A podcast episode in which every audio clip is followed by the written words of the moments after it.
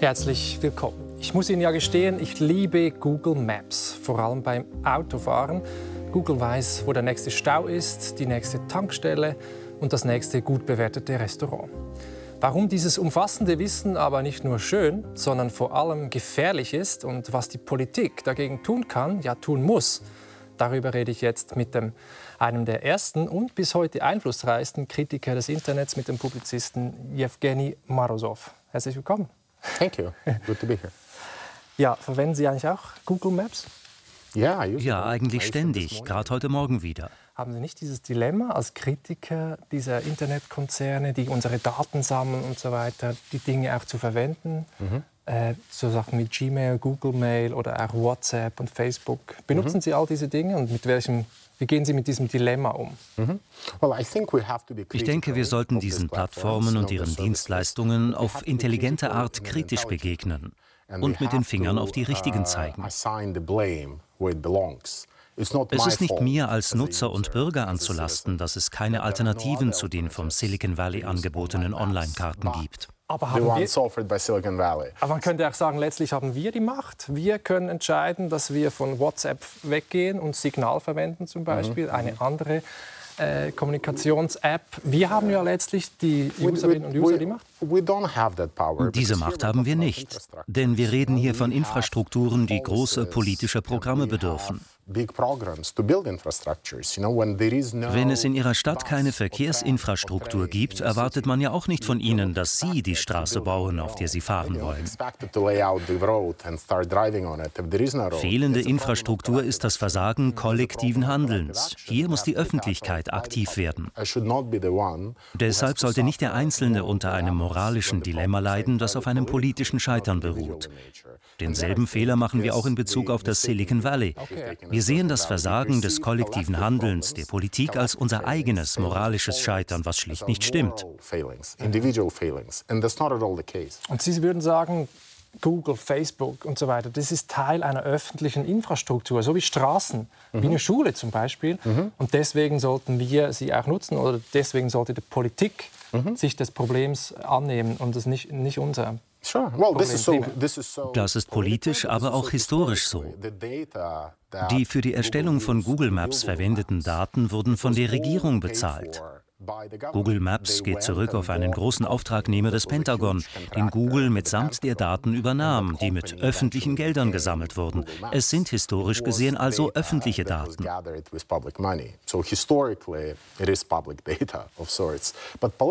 Wir müssen uns der politisch wichtigen Frage stellen, ob wir das derzeitige Arrangement überstürzt getroffen und den privaten Akteuren zu viel Macht überlassen haben. In der Annahme, es handle sich dabei um ein Marktphänomen und nicht um Fragen, die politisch erörtert werden sollten. Nun gilt es sicherzustellen, dass wir nicht noch mehr aufgeben im Kontext von Cloud Computing und Quantencomputern. Wir müssen es langsamer angehen und etwas von dem, was wir in den letzten 20 oder 30 Jahren preisgegeben haben, zurückfordern some of that process and claim some of it back. Mhm. Ich möchte noch mal zu dieser individuellen Perspektive zurück von den Nutzerinnen mhm. und Nutzern. Ich meine, es ist ja sehr bequem, all diese Dienstleistungen und Apps und Webseiten zu verwenden, weil sie sind ja gratis. Aber wie wir alle wissen, ist es nicht ganz gratis. Also wir mhm. bezahlen nicht mit Cash, mit Geld, sondern mit unseren Daten. Und ähm, dafür sehen wir dann personalisierte Werbung. Also die Werbung ist auf uns zugeschnitten. Das ist das, ganz einfach gesagt, das Geschäftsmodell. Mhm. Was würden Sie denn sagen, ist das Hauptproblem an diesem Geschäftsmodell. Mhm. Wir müssen zuallererst die extreme Komplexität ihres Geschäftsmodells verstehen. Die Nutzerdaten, die Google über einfache Dienste wie die Suche sammelt, fließen in die Ausgestaltung komplexerer Dienstleistungen im Bereich künstlicher Intelligenz ein, die dann an Regierungen und an Unternehmen weiterverkauft werden für Dinge, die nichts mit der Suche zu tun haben. Bei diesem äußerst komplexen Geschäftsmodell sind sind die Personen, die online nach Schuhen oder einem Restaurant suchen, nicht die eigentliche Zielgruppe. Diese Unternehmen erzielen ihren Umsatz vor allem mit Dienstleistungen für unsere Gesundheits-, Bildungs- und Verkehrssysteme.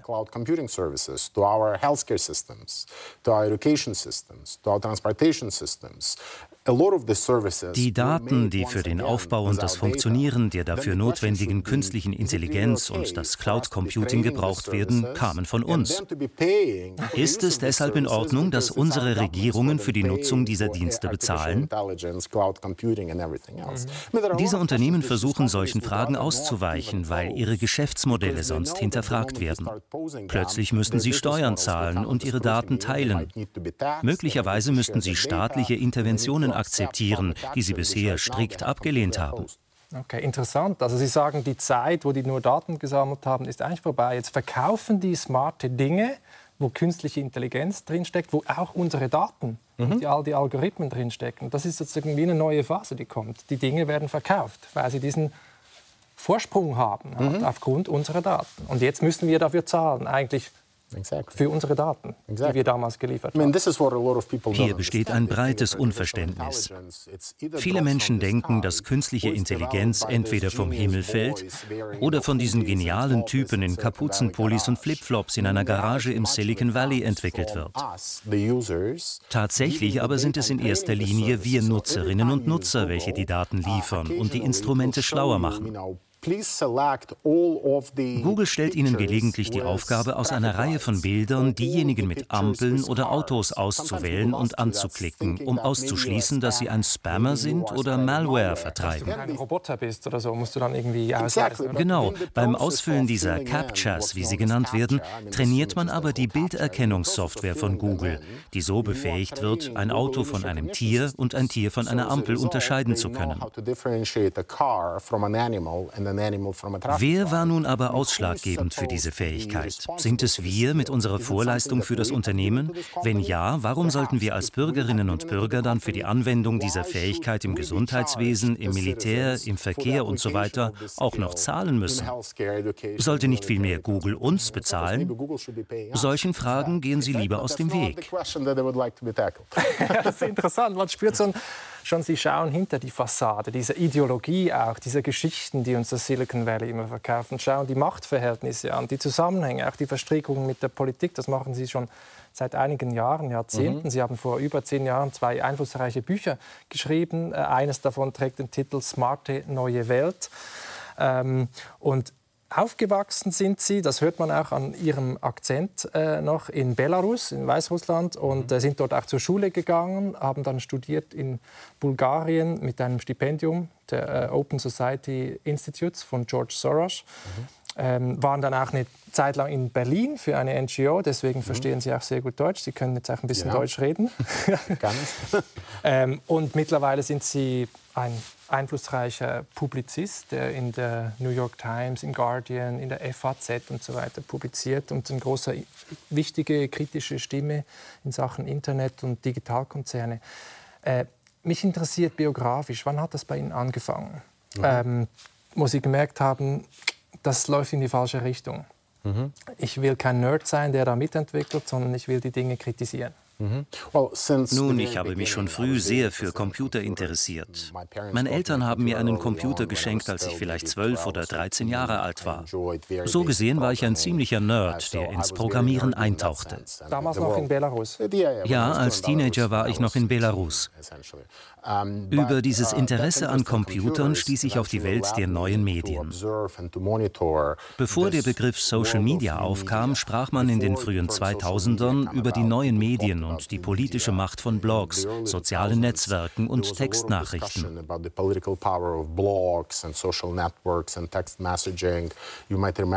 Sie erinnern sich vielleicht, dass in der Zeit der Farbenrevolutionen in Osteuropa, in der Ukraine, aber auch in Georgien, Kirgistan und in Serbien der US-Präsidentschaftskandidat Howard Dean Textnachrichten und Blogs für sein Fundraising nutzte. Vor Obama und vor Bernie Sanders 2004 gab es diese Hoffnung auf einen Parteirebellen, der über Geldspenden die Tradition der Demokratischen Partei aufbrechen könnte. Ein Instrument der Freiheit, der Demokratie, also Und gleichzeitig auch eine sehr populistische Botschaft. Ganz normale Menschen, Aktivisten, Politikerinnen, junge Menschen, Oppositionelle würden dank dieser neuen Technologien in der Lage sein, den Status quo zu durchbrechen. Das hat man ja auch beim arabischen Frühling zum Beispiel dann auch. als Inbegriff dieser Erwartung. Aber schon vor dem arabischen Frühling schlichen sich bei mir leise Zweifel an dieser Mythologie ein. Ich arbeitete für eine Nichtregierungsorganisation namens Transitions Online. Wir waren vor allem in Osteuropa aktiv, wo wir mit regierungskritischen Aktivistinnen, Oppositionellen und Journalisten im Gespräch waren, um sie nach dem Vorbild von Howard Dean in den USA mit diesen neuen Medien vertraut und so schlagkräftiger zu machen, wie in der Ukraine. New media skills so they can become more efficient political actors. Irgendwann wurde mir klar, wie naiv wir waren. Die Regierungen und die westlichen Unternehmen hatten ganz andere Pläne. Sie sahen diese Werkzeuge nicht als Instrumente der Befreiung, sondern als Instrumente der Kontrolle oder als Maschinen zum Geldverdienen. Dann fanden diese beiden Logiken zusammen. Die Logik der Regierungen, diese Werkzeuge für die Zwecke der Überwachung, der Zensur, der Verbreitung der Propaganda und für Cyberangriffe zu nutzen. Und die Logik der Unternehmen, über den Verkauf der Werkzeuge und der Dienstleistungen auf ihren Plattformen einfach mehr Geld zu verdienen. Wir setzten diese jungen Aktivisten einem großen Risiko aus, als wir ihnen rieten, Blogs und soziale Netzwerke für ihre regierungskritischen Proteste zu nutzen. Die Regierungen wussten um die Sicherheitslücken und die jungen Leute organisierten im Wesentlichen ihre eigene Verhaftung oder sogar noch schlimmer ihre Misshandlung und Folter. Ich sah, dass wir einem Mythos, einer Utopie nachhingen. Wir glaubten, dass die Welle der Befreiung, die mit dem Fall der Berliner Mauer und dem Zusammenbruch der Sowjetunion begann, durch das Radio, die Faxgeräte und Kopiermaschinen begünstigt und noch jahrzehntelang anhalten würde, weiter beschleunigt durch Blogs und soziale Netzwerke. Im Jahr 2020 oder 2022 würden wir alle ans Ende der Geschichte gelangen, demokratische Verhältnisse genießen und über Menschenrechtsverletzungen Bescheid wissen. In dieser demokratischen Utopie gäbe es keine Manipulation, keine staatliche Einmischung, keine Fake News, keine Zensur, keine Überwachung. Tatsächlich landeten wir genau am entgegengesetzten Ende des Spektrums. Mir war das schon 2010, 11 klar, nur war ich damals das schwarze Schaf, der Spielverderber, der allen widersprach und dem man leider nicht zugehört hat. Und heute sind uns diese Schattenseiten der Digitalkonzerne sehr, sehr bewusst, mit der Überwachung, mit Datenklau, auch Wettbewerbsverzerrung und so weiter. Und Sie haben wirklich schon von über, vor über zehn Jahren darüber geschrieben, das ist interessant.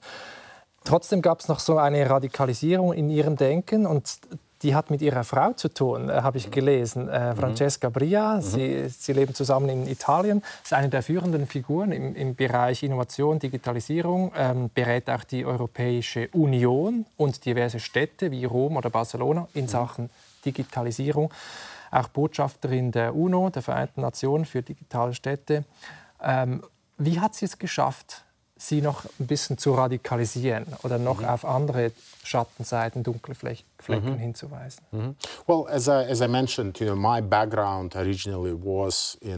Ich bin, wie erwähnt, geprägt vom Erbe der Dissidenten und im Kampf gegen die Regierungen in Osteuropa.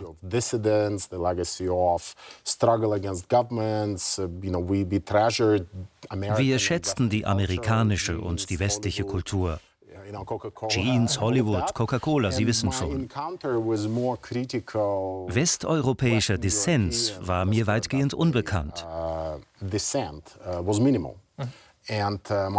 Erst durch meine italienische Frau Francesca begegnete ich einer anderen, radikaleren, kritischeren Perspektive auf Politik, Geopolitik und Wirtschaft political life as well and uh, encountering her almost a decade ago. Wir führen diesen Dialog nun schon seit zehn Jahren und lernen voneinander. Ihre Arbeit war immer viel näher an den sozialen Bewegungen und den Aktivistinnen und Aktivisten. Her work was always much closer to social movements, was much closer to activists. Uh, initially, you know, Als Chief Technology Officer hatte sie eine prominente Rolle in Barcelona unter der Bürgermeisterin Ada Colau, die von einer sozialen Bewegung mit einer transformativen, radikal-demokratischen Agenda eingesetzt wurde und übrigens auch heute noch im Amt ist.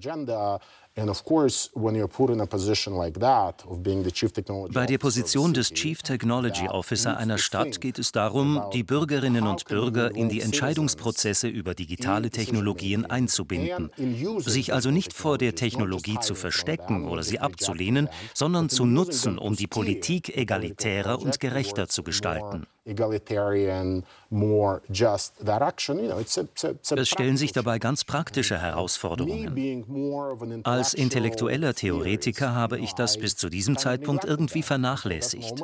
Seitdem denke auch ich viel pragmatischer. Welche politischen Maßnahmen können wir ergreifen? Was können Städte tun? Was können Nationalstaaten tun? In welche Richtung sollen wir gehen, außer Startups zu fördern, Gründerzentren aufzubauen und Risikokapitalgeber flüssig zu halten, wie das bisher von den Regierungen gehandhabt wurde, indem etwa Crypto Valleys geschaffen wurden. Was wäre darüber hinaus machbar, wenn wir uns nicht nur um Verbraucher und Risikokapitalgeber kümmern, sondern um die Bürgerinnen und Bürger? Denn sie sind ja Eltern, Nachbarn und auch Aktivisten, denen die Umwelt am Herzen liegt. Bürgerinnen und Bürger müssen in dieser Debatte auch gehört werden. Es geht nicht nur darum, billiger einzukaufen oder billiger zu fliegen und sich unterhalten zu lassen and uh, being entertained. Ja, das ist halt die Gefahr, dass wir keine Bürgerinnen und Bürger mehr sind, sondern nur noch Konsumenten, KonsumentInnen. Ähm, wir schauen uns diese Auswege, Ihre Vorschläge alle an. Ich möchte erst noch auf die Schattenseiten, auf die Probleme kommen. Und da gibt es mhm. ja wie zwei Felder, kann man sagen. Das eine ist sozusagen das Persönliche, also dass mich die digitalen Medien, dass die, dass die süchtig machen, es gezeigt, dass sie uns radikalisieren. Wir haben die Sache mit politischer Werbung, mit Fake News und so weiter. Ich möchte ein Beispiel herausgreifen, dass sie auch ähm, ja, persönlich sehr gefährlich werden können, etwa was die Körperbilder angeht. Also es gibt äh, eine Geschichte, die wir gleich an anschauen, einen Ausschnitt aus dem Film Made to Measure. Da erzählt die Protagonistin, wie sie magersüchtig wurde und dann diese Magersucht verstärkt wurde, indem sie immer stärker mit problematischen Bildern und Angeboten gefüttert wurde. Wir hören hier mal kurz zu. Mhm. Ich war da mitten in einer Essstörung. Ich war da, und auch das Körperliche war so ein, so eine so ein Streichholzhölzchen.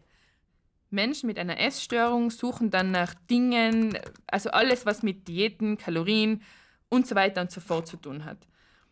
Und diese Worte, diese Schlagworte sind natürlich wie Köder für solche Werbungen, für Diäten, für Nahrungsergänzungsmittel, für weiß ich nicht. Und auch ich, die jetzt da genesen ist, bekomme immer noch diese Werbungen geschalten. Ich für mich ich kann mit dem jetzt umgehen, weil es mir auch nicht mehr triggert. Aber wenn man sich das überlegt, wenn du da in, im Regenerationsprozess bist und immer, immer wieder kriegst du diese Werbungen geschalten, das würde, also eigentlich würde es verboten können. Alles, was damit zu tun hat, das ist eigentlich ein Wahnsinn. Ja, ein, ein Wahnsinn, den man verbieten müsste eigentlich. Kann man denn das, mhm. diese Sachen verbieten? I think das kann man. Aber man muss verstehen, dass diese schädlichen Auswirkungen ein direktes Resultat des eigenartigen Geschäftsmodells der Plattformen sind, die ihre Kosten minimieren wollen und in Kauf nehmen, dass Facebook an Orten wie Myanmar für die Zwecke eines Genozids eingesetzt wird.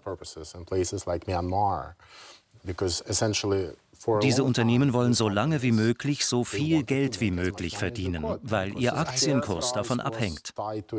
Sie vertrauen den Algorithmen, die sie fälschlicherweise für objektiv und fehlerfrei halten. Folglich darf man ihnen alles delegieren. So kann man sich natürlich vor der Verantwortung drücken, aber es ist auch ein Weg, die Kosten zu minimieren. Sie wollen sich einerseits nicht die Hände schmutzig machen, also viele Leute einstellen, die sich Bild für Bild ansehen und entscheiden, was schädlich ist und was nicht.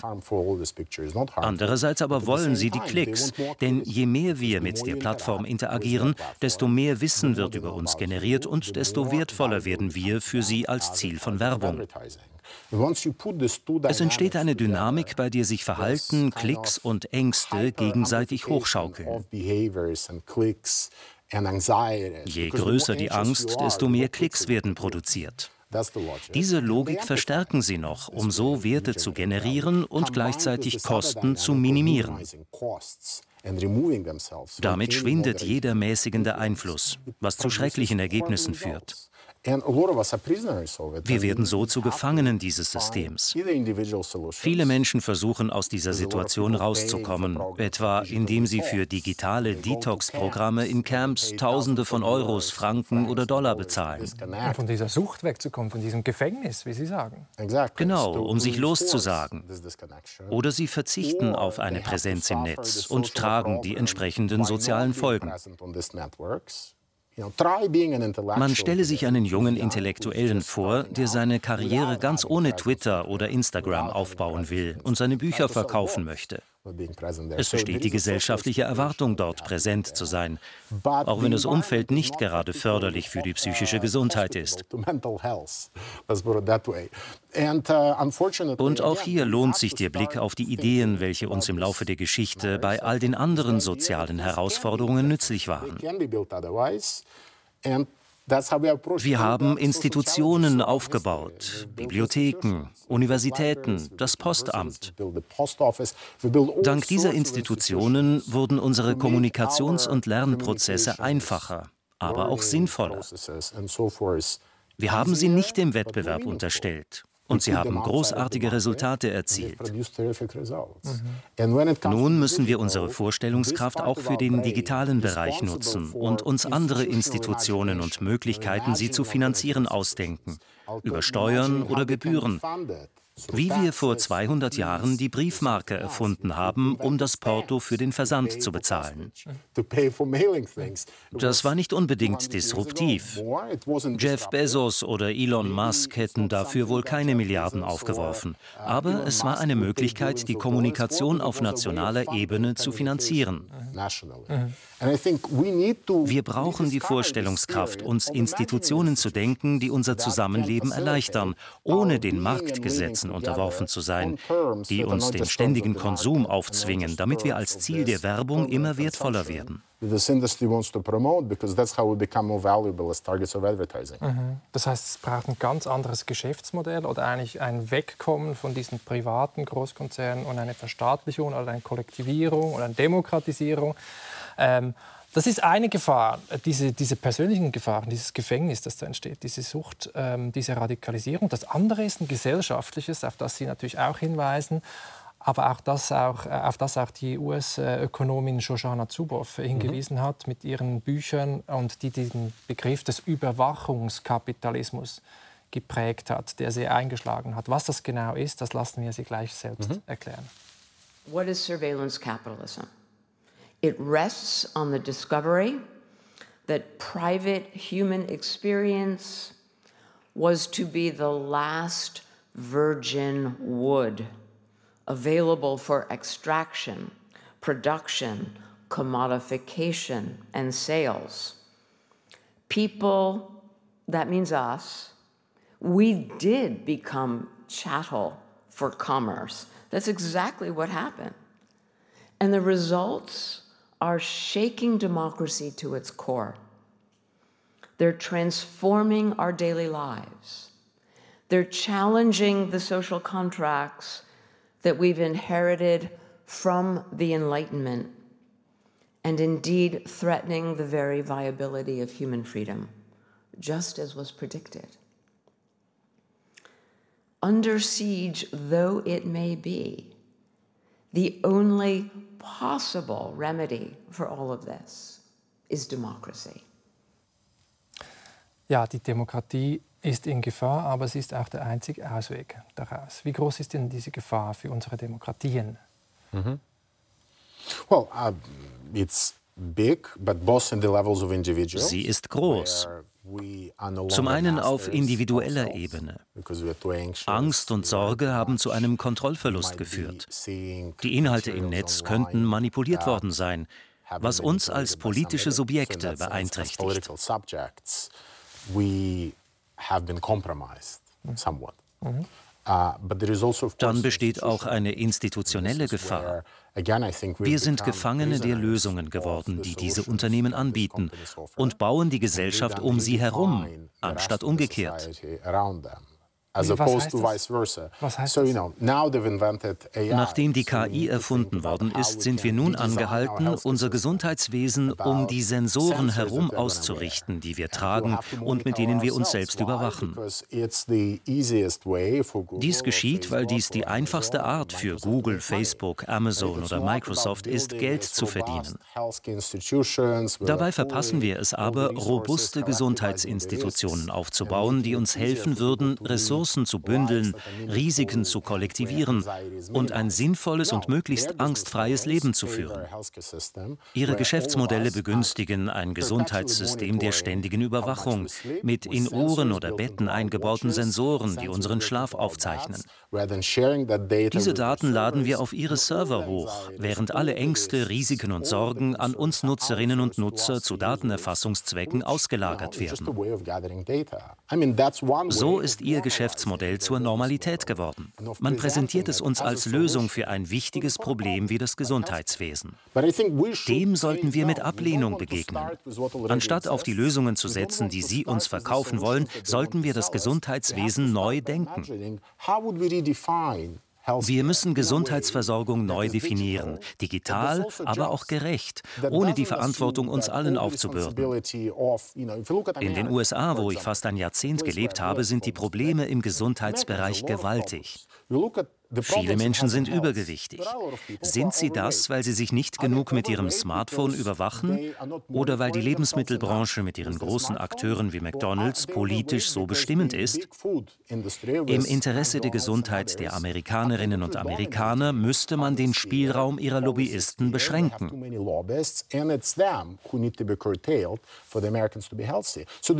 Es besteht die Gefahr, dass wir uns mit den tief hängenden Früchten zufrieden geben, mit den bescheidenen bescheidenen Lösungen, die uns diese Unternehmen mit ihren Apps, den Sensoren und der ständigen Überwachung zur Verhaltensänderung geben und auf ehrgeizigere strukturelle Maßnahmen verzichten. Ich meine nicht, wir sollten uns gegen technische Lösungen stellen, aber wir sollten uns nicht mit falschen Erklärungen für unsere Probleme abspeisen lassen, die real sind und nicht nur auf unserem individuellen Versagen beruhen. Das ist interessant. Also es ist, die haben eine sehr gute Werbung gemacht, könnte man auch sagen. So etwas wie Gehirnwäsche. Wir denken, das ist die Lösung. Die geben uns die Lösung für die Probleme und haben gar nicht wirklich mal über unsere Probleme und andere Arten von Lösungen nachgedacht. Das ist auch das, was sie Solutionismus äh, nennen. Also dass man gesellschaftliche, auch existenzielle Probleme mit Hilfe von Technologie, mit einer App zum Beispiel mhm. lösen kann, yes. dass ich besser schlafe oder dass ich äh, den, den, Klimawandel äh, mhm. verändere mhm. oder dass ich sogar unsterblich werde oder Langlebigkeit. Da wird ja, das sind ja urmenschliche Probleme und die Leute im Silicon Valley, etwas vereinfacht gesagt, sagen sie, äh, präsentieren und irgendein Gadget oder eine Technologie und sagen, mhm. da, da, ist, da habt ihr die Lösung. Und auf ja. dieses Denken sind wir reingefallen. Wir müssen uns ehrlicherweise aber auch eingestehen, dass wir mit diesen Apps oder Sensoren die Probleme nicht wirklich lösen, sondern nur ihre Auswirkungen auf ein akzeptables Maß reduzieren, ohne die zugrunde liegenden Ursachen anzugehen. Mhm. Das zeigt sich auch beim Klimawandel. Wir begegnen der globalen Erwärmung mit abmildernden Maßnahmen, ohne irgendetwas an der Art und Weise zu ändern, wie wir wirtschaften. Man bietet uns alle möglichen Geräte und Lösungen an, dank denen die Welt leb- und überlebbarer wird. Damit bewegen wir uns immer mehr in Richtung einer schönen neuen Welt, wie Aldous Huxley sie beschrieben hat, in der unser Vergnügen nur das Ergebnis einer Halluzination ist, welche durch Pillen und medizinische Eingriffe ausgelöst wurde.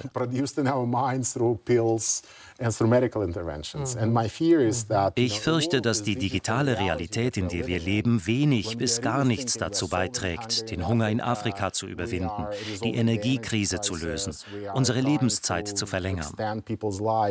Sie sorgt einzig dafür, dass jemand seine Lösungen verkaufen und Geld verdienen kann.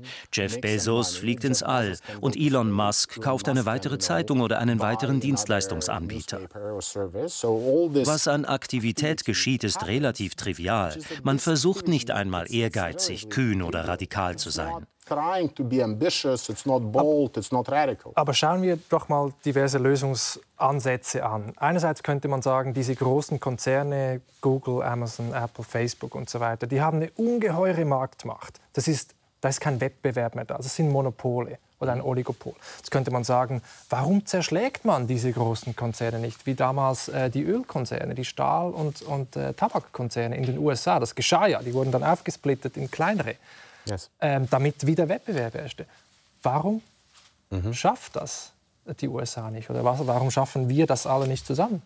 Es gibt mehrere Gründe, warum dies nicht geschieht, auch geopolitische. Eine Aufspaltung der Unternehmen in den USA würde einzig China in die Hand spielen, dessen Internetkonzerne dadurch zu Weltmarktführern würden. Uh, Interessant. Dies weiß man natürlich im Silicon Valley. Bei seinen Anhörungen vor dem Kongress verpasst es Mark Zuckerberg nicht, darauf hinzuweisen, dass die Zerschlagung seines Konzerns unweigerlich zur Stärkung seiner Mitbewerber wie Alibaba oder Tencent führt. Ich denke, das wird aus geopolitischen Gründen nie geschehen. Wir verlieren gegen China, gegen die großen Konzerne da. Mhm. Genau. Aber auch ohne diese geopolitische Herausforderung würde eine Aufspaltung in 20 oder 30 kleine Facebooks letztlich auch nicht viel bringen. Im Hinblick auf ein ehrgeiziges, kühnes Programm zur sinnvollen Gestaltung der Kommunikation zwischen Menschen, Bürgern, Regierungen und Institutionen hilft es nicht, mit 50 verschiedenen Gruppen sprechen zu müssen.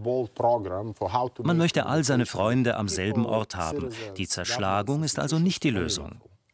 To allow people, because I truly think that if all your friends are in one place, you probably want to be talking to them. You don't want to be talking to 20 different groups and 50 different groups. So that's not the solution. But ultimately, I think ein Punkt stört mich bei Shoshana Zuboff, die vorher über den Überwachungskapitalismus gesprochen hat. Sie geht davon aus, dass alles in Ordnung sein wird, sobald diese Unternehmen darauf verzichten, unsere Daten abzusaugen. Things will be okay. So wie Apple das tut. Apple will nicht unsere Daten, sondern verkauft das iPhone einfach für 200 Franken mehr, als man für ein Android-Handy hinblättern muss. Das mag okay sein für ein Mobiltelefon, das von Privatunternehmen hergestellt wird. Aber wollen wir unser Gesundheits-, Bildungs- oder Kommunikationssystem so betreiben? Soll der gesamte öffentliche Bereich auf der Basis beruhen, dass man für die Nutzung solcher Dienstleistungen zu bezahlen hat? Ich glaube nicht. Nehmen wir YouTube als Beispiel. Ich zahle dort jeden Monat 15 Euro, damit ich keine Werbung sehen muss und Videos herunterladen kann. And I can download videos when I use the app. Okay, im Gegensatz I mean, zu den meisten von uns würde ich mal sagen, die das einfach gratis verwenden, dann immer die Werbung wegklicken müssen am Anfang. Yes, but then the da stellt sich die Frage, ob Ähnliches auch für Bibliotheken gelten soll. Also Sollten wir 50 private Bibliotheken über Gebühren finanzieren? Ich glaube, es gibt einen Grund, weshalb wir kollektive, öffentliche Infrastrukturen bauen. Aus Gründen der Effizienz ist es sinnvoll, gemeinsame Ressourcen über Steuergelder zu finanzieren. Einzig bei der digitalen Welt schaltet unser Verstand völlig ab. Aber was würde das heißen? Wollen Sie all diese Firmen verstaatlichen, anstatt mhm. zerschlagen? Wäre das der Ausweg? Es braucht nicht unbedingt den Staat schon gar nicht als Betreiber der einzelnen Dienste, die auf digitalen Infrastrukturen gründen. Aber es sollte einige grundlegende Voraussetzungen geben, nach denen neue Dienste aufgebaut werden können.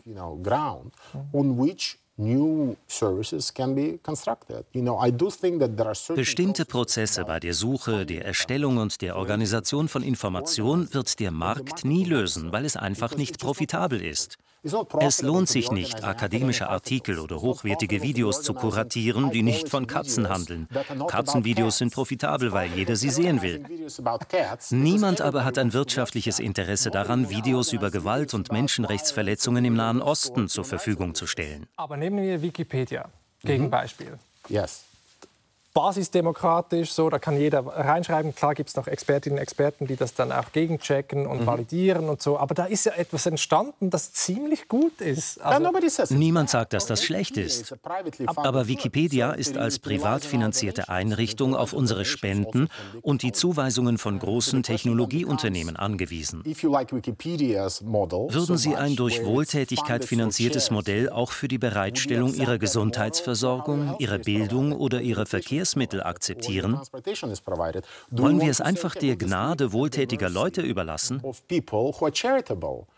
Dann floriert Wikipedia, solange Elon Musk und Jeff Bezos Wikipedia unterstützen. Was bedeutet das aber langfristig? Beim Öffnen von Wikipedia bedeckt ein Banner die Hälfte meines Bildschirms, wenn Sie Ihre Spendenkampagnen durchführen. Dafür kann man sein Geld hergeben. Es ist ein gutes Projekt.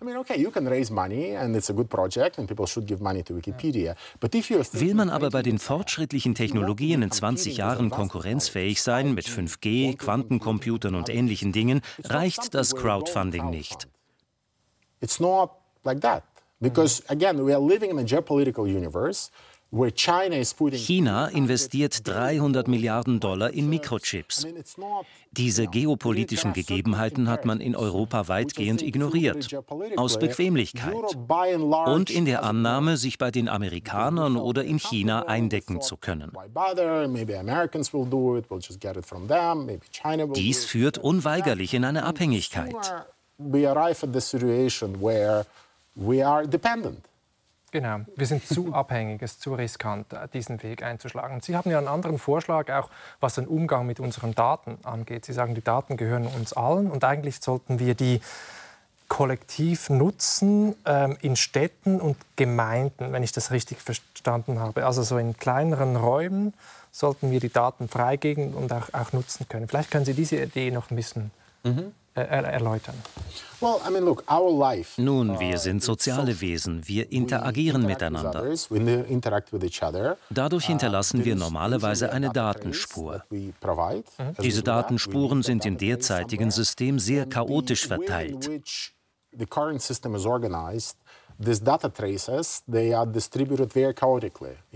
Wenn ich einen Verkaufsautomaten nutze, hinterlasse ich dort eine Datenspur. Verwende ich mein Smartphone, weiß die 5G-Antenne, wo ich bin. Der Bus, den ich benutze, weiß, dass ich drin sitze. All diese Dienste, die von unterschiedlichen Privatunternehmen betrieben werden, sind eigentliche Datensilos. Die dort gespeicherten Daten können nicht untereinander kommunizieren, was es unmöglich macht, sie sinnvoll für Planungszwecke zu nutzen. Mhm. Angesichts unserer großen Probleme wie dem Klimawandel sollten wir die Ressourcen effizienter nutzen können. Unsere Busse sollten nur dorthin fahren, wo tatsächlich Menschen auf sie warten, damit wir kein Benzin verschwenden. Wir haben eine Energiekrise. Wir wollen kein Wasser verschwenden. Selbst ohne das Konzept der demokratischen Teilnahme zu bemühen, kann die Ressourcennutzung viel effizienter werden. Private Akteure führen solche Maßnahmen nicht ein. Sie denken nicht ganzheitlich, sondern interessieren sich nur für ihren kleinen Bereich, ihre intelligente Maschine, ihren Bus, ihre Haltestelle oder ihr Betriebssystem. Das heißt, wir brauchen viele Daten, aber wir müssen sie zusammenbringen und vernetzen, damit wir diese Lösung Genau. Ich bin ja nicht technikfeindlich. Daten machen bestimmte Dinge besser.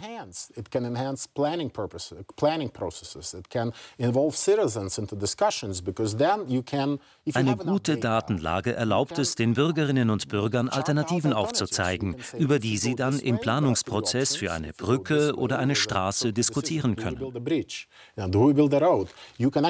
Wenn genügend Daten vorhanden sind, kann man die Zukunft modellieren und die die Bürgerinnen und Bürger in die Entscheidungsprozesse einbeziehen. Das wirkt der Entfremdung entgegen. Das Angebot auf digitalen Plattformen, nicht Facebook, mitdiskutieren zu können, führt zu einer stärkeren Einbindung. Damit erhält der politische Prozess etwas vom Glanz zurück, den er verloren hat. Dies alles ist aber nur möglich, wenn das Konzept einer intelligenten Stadt nicht privaten Firmen Samsung, Google, Amazon überlassen wird. Man muss es mit einer ganzheitlichen Strategie angehen. Private Unternehmen können innerhalb dieser Strategie durchaus eingeladen werden, bestimmte Aufgaben zu übernehmen. Eine solche ganzheitliche Strategie betrachtet die Datenebene als eine Ressource zur Belebung unseres demokratischen Systems und nicht als Mittel zum Zweck, mehr Waren zu verkaufen oder Daten zu sammeln, die diese Unternehmen dann an Werbetreibende weiterverkaufen. Aber das klingt ziemlich radikal aus meiner Perspektive. Also all das, was die EU jetzt macht mit Datenschutz, Grundverordnung, mhm. ähm, auch mit diesem Digital Services Act äh, mhm. von letztem Jahr, der Hate Speech äh, und politische Werbung verbieten will und solche Sachen, das ist alles für Sie nur Makulatur, nur Oberfläche, nur Symbolpolitik. Eigentlich müsste man doch all diese großen Firmen, diese Dienstleistungen verstaatlichen oder demokratisieren, sodass man das nicht Google aufzeichnet, wo ich mit dem Auto langfahre, sondern irgendetwas anderes, der Stadt Zürich oder der Schweiz. Mhm. Und dann kann man diese Daten mhm. gemeinschaftlich nutzen, nicht kommerziell.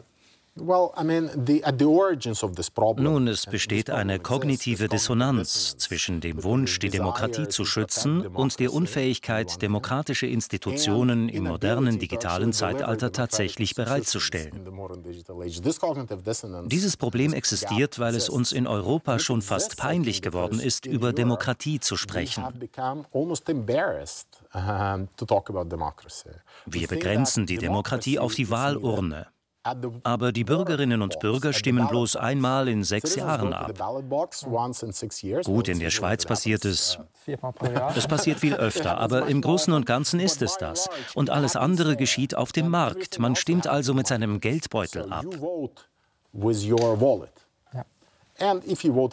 Dabei muss die Privatsphäre gewahrt bleiben. Wir müssen dafür sorgen, dass man mit der Brieftasche abstimmen kann, wie man will, ohne dass jemand Kenntnis darüber hat, was man kauft und tut. Das ist alles schön und gut. Aber eine stabile, funktionierende Demokratie braucht auch andere Möglichkeiten der politischen Beteiligung. Diese gilt es aktiv zu fördern. Und das geht nur über neue Institutionen und die Einbeziehung der Menschen in die Entscheidungsfindung. Wir wollen ja Bürgerinnen und Bürger, die sich nicht nur beim Einkauf auf Amazon oder im Supermarkt einbringen, sondern tatsächlich etwas Sinnvolles beitragen. Und zwar nicht nur als Konsumenten oder Unternehmer, der Rolle, in der sie üblicherweise Weise in unserem politischen System wahrgenommen werden, sondern als kreative politische Subjekte, die über andere Dinge als Kostenminimierung und Produktionsoptimierung nachdenken. Who think about things other than minimizing costs Leider fußt unser politisches System aber auf jenem Modell, das die Bürgerinnen und Bürger im Wesentlichen als Menschen im Produktionsprozess behandelt. Entweder als die Heldenfigur der Unternehmerin, die in der Garage neue Dinge erfindet, oder als Verbraucher, die beim Marktreferendum mit dem Geldbeutel abstimmen. Das wird aber nicht reichen, um den Herausforderungen aus China oder dem Silicon Valley mit seinen düsteren extremistischen Schattierungen zu begegnen. Wir sprechen zwar oft über Rechtsextremismus, Populismus und Extremismus. Dabei geht aber oft vergessen, dass der trendige Rechtsextremismus dort seinen Ursprung hat. Mit Leuten wie Peter Thiel, der als Investor rechtsextreme Bewegungen finanziert, die der Demokratie mit Hass begegnen. which I think are hateful of democracy. Es ist ihnen ein leichtes, die schwache rhetorische Fassade zu durchbrechen, die wir in Europa aufgebaut haben, im Glauben, dass es ausreicht, den Menschen Privatsphäre und einen Raum zu geben, in dem sie ihr ruhiges privates Leben leben können und dass die Demokratie überlebt, solange sie wählen gehen. Wir müssen mehr tun, proaktiv sein und die Technologie nutzen, um neue Institutionen aufzubauen. Denn sonst erliegen wir diesem System der Kontrolle und der prädiktiven Überwachung, welches die rechtsextremen Bewegungen aus dem Silicon Valley fördert und demokratischere Alternativen untergräbt. Uh, mhm. Interessant. Das heißt aber auch immer mehr wird privatisiert. Der Staat wird immer schmaler. Das zeigt sich zum Beispiel, habe ich bei Ihnen gelernt, auch an solchen Apps wie Airbnb zum Beispiel, die Wohnungsvermietungsplattform oder Taxidienst äh, Uber. Mhm. Ähm, und Sie sagen, bestimmte Menschen ähm, am unteren Einkommensniveau können überhaupt noch überleben, indem sie diese Apps nutzen und ihre eigene Wohnung auch vermieten. Das heißt, es braucht es sozusagen wie ein Ersatz für ein Stück Sozialstaat auch, diese Apps. Und das ist das Gefährliche. Und deswegen macht die Politik auch mhm. wenig dagegen mhm. aus ihrer mhm. Sicht. Es ist wichtig zu verstehen, dass es nicht nur die Apps sind. Man muss die digitale Wirtschaft von heute in den breiteren Kontext des globalen Kapitalismus stellen. Mit der Finanzkrise 2008 tendierten die Zinssätze gegen Null. Anleihen warfen plötzlich nichts mehr ab. In der Schweiz gab es eine Zeit lang sogar Negativzinsen. Die Leute suchten also nach Möglichkeiten, ihr Geld zu investieren. Die Regierungen in den Golfstaaten saßen dank ihrem Öl auf Taschen voller Geld, ohne zu wissen, was sie damit anfangen sollten. Ein Großteil dieses Geldes floss ins Silicon Valley mit seinem neuen Modell der Plattformen, die rasch skaliert werden konnten. And they had this new model, the platform. Ein Taxiunternehmen, das in San Francisco aufgebaut worden ist, kann so nach Jakarta, Kopenhagen und an jeden Ort in der Welt exportiert werden, wo es über eine Cloud und einen Server genau gleich funktioniert. Geld aus dem Nahen Osten und anderswo finanzierte das Skalieren der Plattformen aus dem Silicon Valley und aus San Francisco heraus. Für die darauf verwalteten Dienste kriegten zum Beispiel die Taxifahrer Geld, obwohl die Dienstleister Dienstleistung unrentabel war, wurden die Tarife dank dem eingeschossenen Geld niedrig gehalten. So entstand ein paralleler, privatisierter Sozialstaat, den die Konsumentinnen und Konsumenten auf der ganzen Welt genossen bis die Party vorbei war und die Firmen die Preise zu erhöhen begannen oder Konkurs gingen. Damit verschwand auch dieser privatisierte Sozialstaat. Es wurde klar, dass diese Unternehmen so billig waren, nicht weil sie von erfindungsreichen Genies gegründet wurden, sondern weil sie einfach das Geld aus dem Nahen Osten verbrannten. Interessant. Um es noch einmal zu sagen, im vergangenen Jahrzehnt fielen wir auf alle möglichen Mythen herein. Wir betrachteten Unternehmen wie WeWork, Uber, Airbnb als die neuen General Motors oder Ford, gegründet von Genies. Dahinter standen aber keine genialen Köpfe, sondern sehr schlaue Verkäufer, die uns ihre Visionen einer nicht existierenden Welt andrehten. Es war eine völlig fiktive Welt. Einfach mal die Mythologie verkauft, die, die Erzählung. Sie verkauften sie an Investoren aus dem Nahen Osten, aber auch an viele große Unternehmen, Pensionskassen und an Staatsfonds. Ein Großteil dieses Geldes hat sich in Luft aufgelöst. Diese Unternehmen sind heute vor allem dafür bekannt, wie viel Geld sie verloren haben. WeWork zum Beispiel, im Grunde eine Immobiliengesellschaft, die Büroräume vermietete, in denen man seinen Arbeitsplatz einrichten konnte, hat mehr Geld an Investoren aus dem Nahen Osten und an globale Konzerne verloren als jedes andere Unternehmen der Geschichte. Und wir feiern diese Leute als Revolutionäre und als Genies, obwohl sie alles andere sind anything bad. Mhm. Sie selbst haben ja auch ein eigenes Projekt gestartet vor einigen Jahren. The Syllabus mhm. heißt das. Und ähm, Sie verschicken jede Woche, ganz einfach gesagt, einen Newsletter, also mit wichtigen, guten Informationen aus dem Netz zu einem bestimmten Thema, zum Beispiel mhm. äh, Klimawandel oder Demokratie oder sowas. Ähm, und sind ein ganzes Team, das das macht. Es ist kuratiert. Mhm. Ähm, im Gegensatz zu einer, zu einer Google-Suche, wo einfach ein Algorithmus bestimmt, äh, was kommt. Und man zahlt auch dafür, mhm. pro Monat, glaube ich, 12, 12 äh, Euro. Ähm, was war die Grundidee und was ist der Unterschied jetzt zum Beispiel, wenn ich bei Twitter bestimmten Personen folge oder Institutionen, wo ich dann auch die relevanten Informationen kriege? Mhm. Sie sind ja eigentlich Menschen bei Ihnen sind Menschen dahinter, die dann entscheiden, was mhm. für mich relevant sein soll. Mhm. Ja, wir haben menschliche Kuratoren, die entscheiden und auswählen, was wichtig ist und die letztlich für den Content Verantwortung übernehmen. Wenn Sie glauben, wir schicken Ihnen Fake News, können Sie uns zur Rechenschaft ziehen. Aber wir präsentieren uns nicht als Werkstatt, in der wir umgeben von Papier sitzen und jeder 10 Millionen Artikel durchgeht. Natürlich nutzen auch wir Algorithmen. Die Frage aber ist, wo im Produktionsprozess man die Algorithmen einsetzt. Lässt man den Algorithmus entscheiden, was wichtig ist, oder lässt man ihn eine Shortlist erstellen, aus der dann der Kurator auswählt? Die Idee für The Syllabus entstand, weil ich das Gefühl hatte, dass in dieser vollständig privatisierten und von den Facebooks und Twitters dieser Welt verwalteten digitalen Welt wichtige Themen untergehen.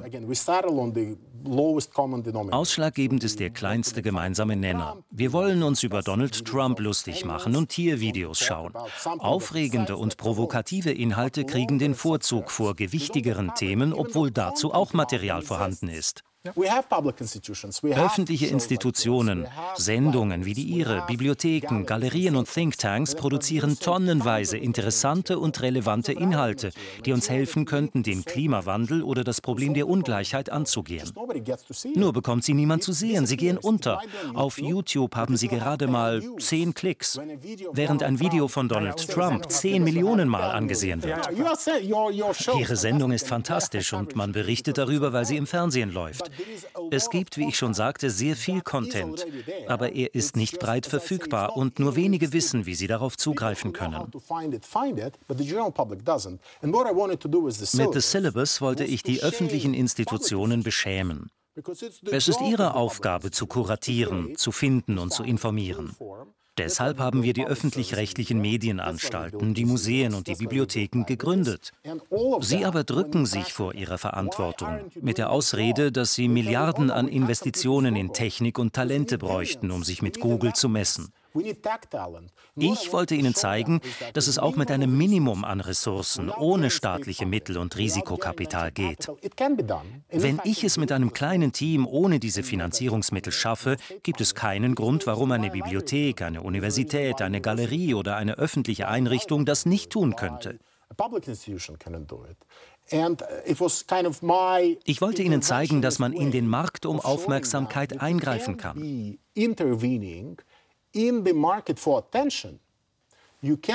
es war eine fast schon keynesianische Intervention in den Aufmerksamkeitsmarkt, von dem wir ja annehmen, dass er kaputt ist, beherrscht von den großen privaten Akteuren. Es braucht ein Gegengift, etwas Rationaleres, weniger Privatisiertes, weniger Wettbewerbgesteuertes. Dies wäre ja eigentlich die Rolle der öffentlichen Medien, die hier aber leider scheitern. Sie scheitern nicht, weil sie es nicht besser könnten, sondern weil sie die Rhetorik des Feindes übernommen haben und glauben, was uns das Silicon Valley erzählt, dass wir nämlich alle minderwertig und machtlos sind. Das stimmt aber nicht. Wir können und wir sollten etwas tun. Ja, und Sie verkörpern das auch, diesen Mut, diese, diese Selbstermächtigung zu sagen, wir brauchen Alternativen, wir brauchen alternative Institutionen. Und trotzdem stelle ich mir vor, Sie machen das seit 12, 13 Jahren oder noch länger. Das ist auch frustrierend wahrscheinlich. Es ist immer nur ein Tropfen auf den heißen Stein. Also auch dieses Syllabus ist ja gut, aber das kennen wahrscheinlich wenige. Mhm. Und die, der Gegner ist so groß. Wie gehen Sie mit dem um persönlich? naja, es ist nicht immer einfach. The Syllabus gibt es nun seit drei Jahren. Es ist nicht mein Ziel, The Syllabus zur Google-Alternative zu machen, weil ich glaube, dass ein privates Unternehmen nicht der richtige Ort für wichtige öffentliche Aufgaben ist. Is the right entity to be doing and accomplishing an important public mission? Die Mission von The Syllabus wäre bestens erfüllt, wenn die zuständigen öffentlich finanzierten Institutionen das Mandat und die Mittel haben, den Herausforderungen durch Google und Facebook entgegenzutreten und wir uns auflösen können. Ich arbeite also im Bewusstsein, dass der Erfolg meiner Mission in ihrer Ablösung liegt. Das Projekt hat eine begrenzte Lebensdauer. Ich schwimme also auch hier gegen den Strom der ideologischen Anschauungen, die das Silicon Valley mit seinen Konferenzen, Thinktanks, Ideologen, Apologeten und Blogs verbreitet. Es ist einfach zu viel. Ja. Herr Marosov, ich wünsche Ihnen viel Erfolg weiterhin mit dieser wichtigen Arbeit, die Sie machen. Und danke Ihnen ganz herzlich für diesen Einblick hinter die Kulissen, hinter die Ideologien des Silicon Valley und auch in die Machtzusammenhänge zwischen Politik, Wirtschaft äh, und Digitalkonzernen. Vielen herzlichen Dank. Ich danke Ihnen. Es war mir ein Vergnügen.